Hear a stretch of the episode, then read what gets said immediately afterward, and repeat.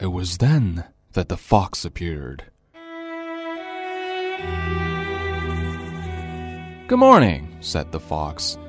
Good morning, the little prince responded politely, although when he turned around, he saw nothing. I am right here, the voice said, under the apple tree. Who are you?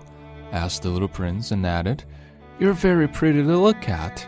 I am a fox, said the fox. Come and play with me, proposed the little prince. I am so unhappy. I cannot play with you, the fox said. I am not tamed. Ah, uh, please excuse me, said the little prince. But after some thought, he added, What does that mean, tame? You do not live here, said the fox. What is it that you're looking for? I am looking for men, said the little prince. What does that mean, tame? Man, said the fox. They have guns and they hunt. It is very disturbing. They also raise chickens. These are their only interests. Are you looking for chickens? No, said the little prince. I am looking for friends. What does that mean, tame? It is an act too often neglected, said the fox. It means to establish ties. To establish ties? Just that, said the fox.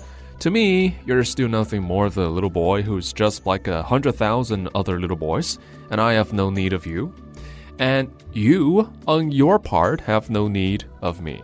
To you, I am nothing more than a fox like a hundred thousand other foxes, but if you tame me, then we shall need each other.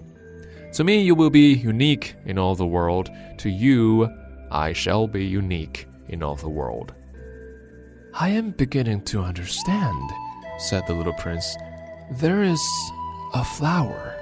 I think that she has tamed me. It is possible, said the fox. On the earth, one sees all sorts of things. My life is very monotonous, the fox said. I hunt chickens, men hunt me. All the chickens are just alike, and all the men are just alike. And in consequence, I am a little bored. But if you tame me, it will be as if the sun came to shine on my life. I shall know the sound of a step that will be different from all the others. Other steps sent me hurrying back beneath the ground. Yours will call me like music out of my burrow. And then, look, you see the grain fields down yonder? I do not eat bread. Wheat is of no use to me. The wheat fields have nothing to say to me, and that it's sad. But you have hair that is the color of gold. Think how wonderful that will be when you have tamed me.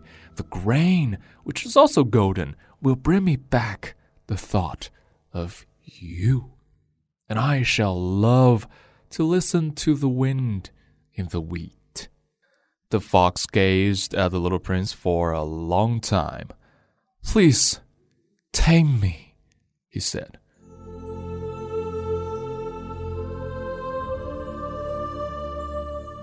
I want to, very much, the little prince replied. But I have not much time.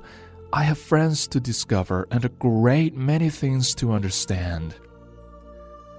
One only understands the things that one tames, said the fox. Men have no more time to understand anything. They buy things already made at the shops, but there's no shop anywhere where one can buy friendship. So men have no friends anymore. If you want a friend, tame me. What must I do to tame you? asked the little prince. You must be very patient, replied the fox. First, you will sit down at a little distance from me, like that, in the grass. I shall look at you out of the corner of my eye, and you will say nothing. Words are the source of misunderstandings, but you will sit a little closer to me every day. The next day, the little prince came back. It would have been better to come back at the same hour, said the fox.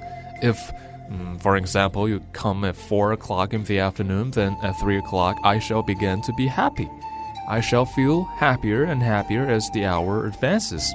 At four o'clock, I shall already be worrying and jumping about. I shall show you how happy I am. But if you come at just any time, I shall never know at what hour my heart is to be ready to greet you. One must observe the proper rites. What is a rite? asked the little prince. Those also are actions too often neglected, said the fox. They are what make one day different from other days, one hour from other hours. There is a rite, for example, among my hunters. Every Thursday they dance with the village girls, so Thursday is a wonderful day for me.